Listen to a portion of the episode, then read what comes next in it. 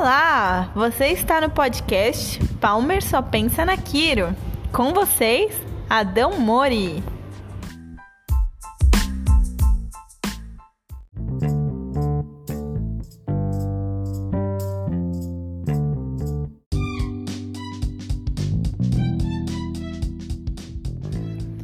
Olá, você que me ouve, tudo bem? Sou Adão Mori e vamos continuar com o nosso podcast aqui.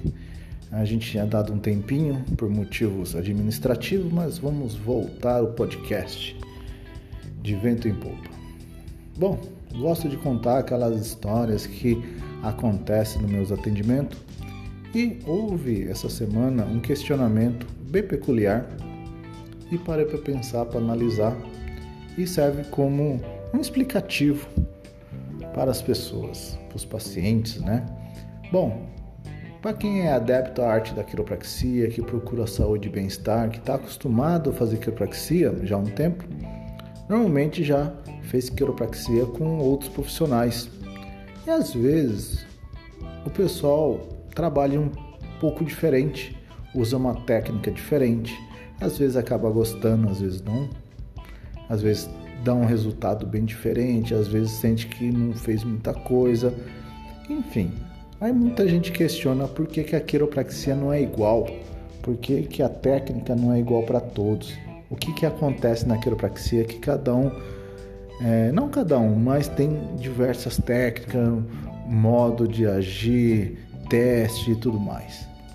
Bom, de uma forma bem simples, uma analogia que eu faço, é como você pedir água na casa de seus amigos. Se você for na casa de cada amigo seu e pedir um copo d'água, o seu amigo vai te trazer bem diferente da casa do outro. Né? Um, alguém vai te trazer com um copo pequeno, outros vão te trazer com um copo mais é, largo, mais comprido. Alguns vão trazer água gelada, outros vão trazer água com gelo, outros vão trazer água com limão e tudo mais. Então, cada um vai trazer de uma, uma forma diferente. Porém, o objetivo naquele momento é matar a sua sede. Então, a quiropraxia trabalha com esse intuito de melhorar você, melhorar a sua coluna, trazendo saúde e bem-estar. Só que às vezes vai mudar a técnica, né? Mas nosso foco é trazer o melhor para sua coluna.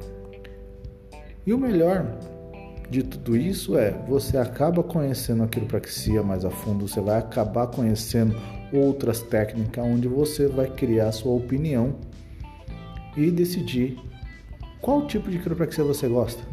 Se é uma quiropraxia mais mecânica, que gosta de ser estralado, se é uma quiropraxia mais de, é, de equipamentos, onde se usa a parte da maca, é, usa equipamentos de impulso mais centralizado, ou se a pessoa gosta de trabalhar mais a parte muscular. Né? Tem também as técnicas que trabalham a parte visceral e tudo mais, parte neurológica também tem dentro da quiropraxia. Então a quiropraxia é isso, ele é um leque, ele tem muitas técnicas e o paciente também acaba se adaptando a uma técnica e não a outra. Isso é muito comum, mas o que eu sempre falo para meus pacientes é: não deixa de fazer a quiropraxia, vai viajar, vai passar um tempo em outra cidade, outro estado, outro país, procure um quiropraxista lá, faça quiropraxia, mantenha a sua coluna saudável, que isso é o mais importante. E depois conte sua experiência para o seu quiropraxista, né? Conte como foi o atendimento, o que, que ele fez, que tipo de manobra ele fez, o que foi de diferente, ou se foi exatamente igual. Isso é muito importante, enriquece a cultura e enriquece também né, a conversa aí com o seu profissional. Então, fica a dica.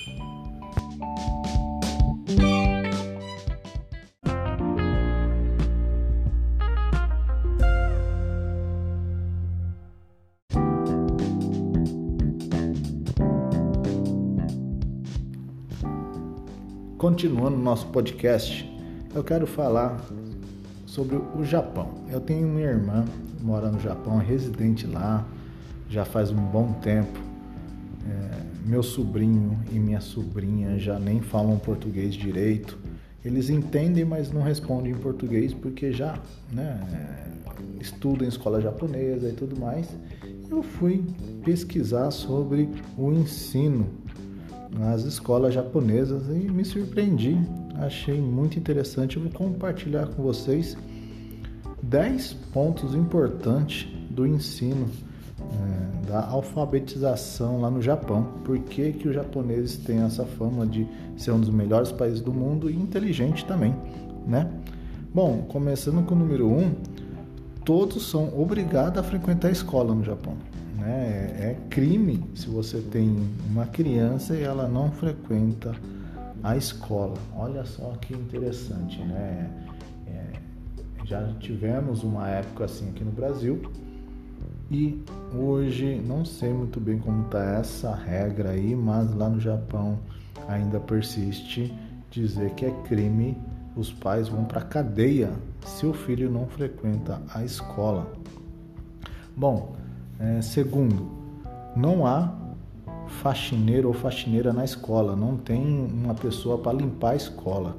A escola é limpa pelos alunos e professores. Isso é muito interessante porque ali já começa a responsabilidade mútua de cuidar de uma escola da sociedade. Então, é um grupo, eles formam grupos para fazer a limpeza.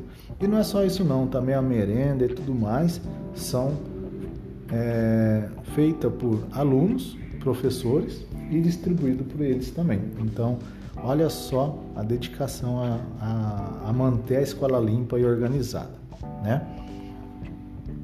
A escola, o terceiro ponto é a escola nunca fecha. Mesmo nas férias, a escola é mantida aberta para é, cursos, é, aula de reforço, uso da biblioteca, campo de futebol, é, piscina, quadra, enfim. Então a escola é um ambiente para o aluno frequentar o ano todo. Né? É um ponto de apoio aos alunos. Olha só que bacana. É, nunca, o, o quarto ponto é nunca haverá aula vaga ou aula suspensa. Se, se porventura o professor faltar e não tiver um substituto ali, pro, é, até o próprio aluno de uma série superior pode vir da aula. Né? Olha só que interessante. Por que, que isso acontece e dá certo? Porque quando a criança é, ingressa na escola, todo ano, todo ano, ele recebe, cada aluno recebe da escola seu cronograma de estudo do ano todo. Então tá ali o calendário certinho, o que, que ele vai estudar cada dia, o que, que ele vai aprender a cada dia. E com isso facilita também se um dia alguém tiver que dar aula para aquela turma. Então ele já sabe muito bem o que passar para aquela turma, até que ponto e a matéria. Isso é muito bacana mesmo. É, número 5, os pais não podem levar as crianças na escola. Né? A, a escola ele, é um, ele fica estrategicamente em algum ponto da cidade onde facilita todas as crianças irem para aquela escola. E os pais não podem levar, a criança tem que ir andando de sua casa até a escola. E para isso eles formam grupos onde os mais velhos são responsáveis pelos mais novos e eles vão passando em casa em casa. Tem um, um mapa já feito, a escola já planeja tudo isso e sabe quem é o líder tudo mais desse grupo. E onde eles vão passando e chamando as crianças para ir para a escola. E eles vão andando, né? Olha só. É um caso muito raro, muito raro se precisar ir de carro, se alguém precisar levar. É, isso também mostra é, como as crianças mais velhas têm responsabilidade pelas mais novas e as mais novas têm respeito pelas, pelos, pelas crianças mais velhas, né? Do, das séries mais acima. É, ponto número 6 é a educação começa em casa. A, a escola japonesa tem um, ele, ele trabalha para que os pais também participem da evolução, o crescimento da criança.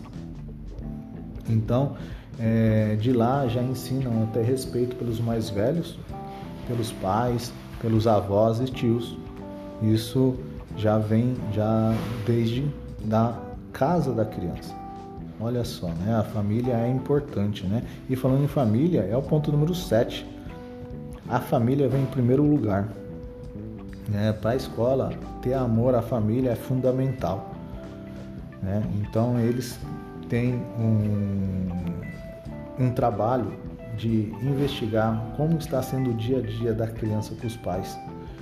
Fazem redação, como foi o final de semana e tudo mais, para monitorar e observar como está sendo o convívio da criança com os pais. Isso é, é bacana. Não é simplesmente uma tarefa para a criança ficar ocupada por algumas horas, não. Isso aí é um monitoramento da família e o convívio das crianças no final de semana. Olha só. Bom, ponto número 9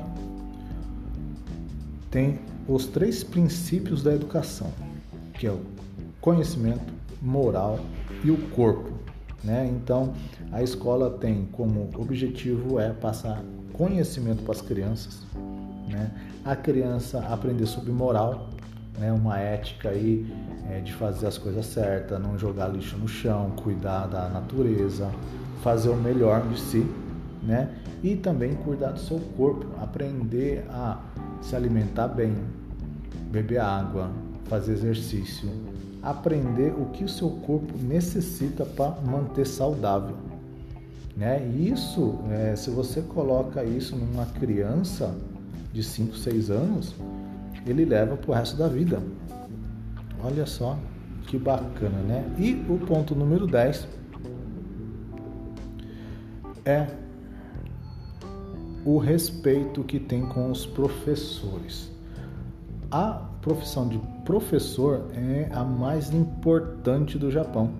O governo sabe que o professor é responsável do futuro dessas crianças, o futuro da nação. Então eles são muito bem pagos e muito bem respeitados. E eles exercem a profissão como deve ser feito. Né? Então, um país que quer ver um futuro desenvolvido, um futuro inteligente, tem que investir nas crianças. Então, esses foram os 10 pontos importantes que eu vi né, sobre a escola no Japão. E aí, vocês gostaram? O que, que vocês acharam dessas, dessas, dessas 10 regras aqui da, do ensino? Olha, é fundamental, hein? Ensino fundamental do Japão. Bacana, né?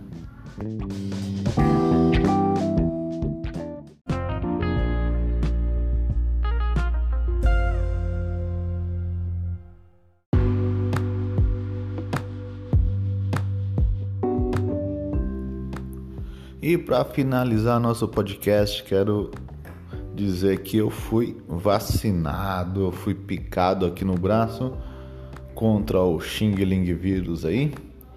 E eu estou muito bem, né? Ah, meu braço, para falar a verdade, ficou doendo uns três dias após a, a picadinha, mas foi só isso. Agora, conheço bastante gente aí que deu febre, calafrio, ficou com um corpo ruim, né? Ainda mais da AstraZeneca aí. Eu tomei, eu tomei AstraZeneca também, né? Mas um fato curioso foi que estava na fila esperando a minha vez de ser picado aí e de repente o enfermeiro apareceu lá. Bom, tinha umas 50 pessoas na minha frente mas tava, não estava com tumulto, estava calmo. Aí o, o, enfermeiro apareceu e disse que é, estava sem, não tinha mais a vacina da Pfizer. Quando ele anunciou que não tinha vacina da Pfizer, só tinha AstraZeneca e Coronavac, metade da fila foi embora. Mesmo não sabendo quando ia repor esse estoque da Pfizer, quando ia chegar, onde teria essa fase. Enfim, esse pessoal queria da Pfizer e pegou foi embora, simplesmente assim. Deixou de tomar o caso da, da marca.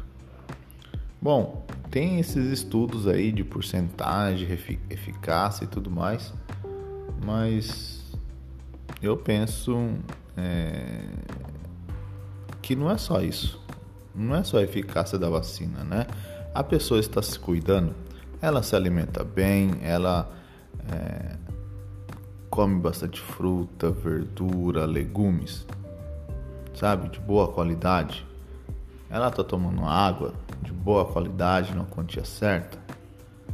Então eu acho que isso vale bem mais do que a porcentagem da vacina, né? na minha humilde opinião, como um leigo é, sobre esse assunto, mas eu acredito que você se alimentar bem, você beber água e assim, se alimentar de qualidade, eu acho que vale bem mais. Então, se você tiver a oportunidade de tomar a vacina, tome, não, não fica escolhendo não, porque a gente não sabe amanhã. Tá bom, gente? Essa é a minha humilde opinião aí, né? Mas tome a vacina, a primeira oportunidade que tiver, não fique aí escolhendo. Então, até a próxima, um beijo no coração e valeu!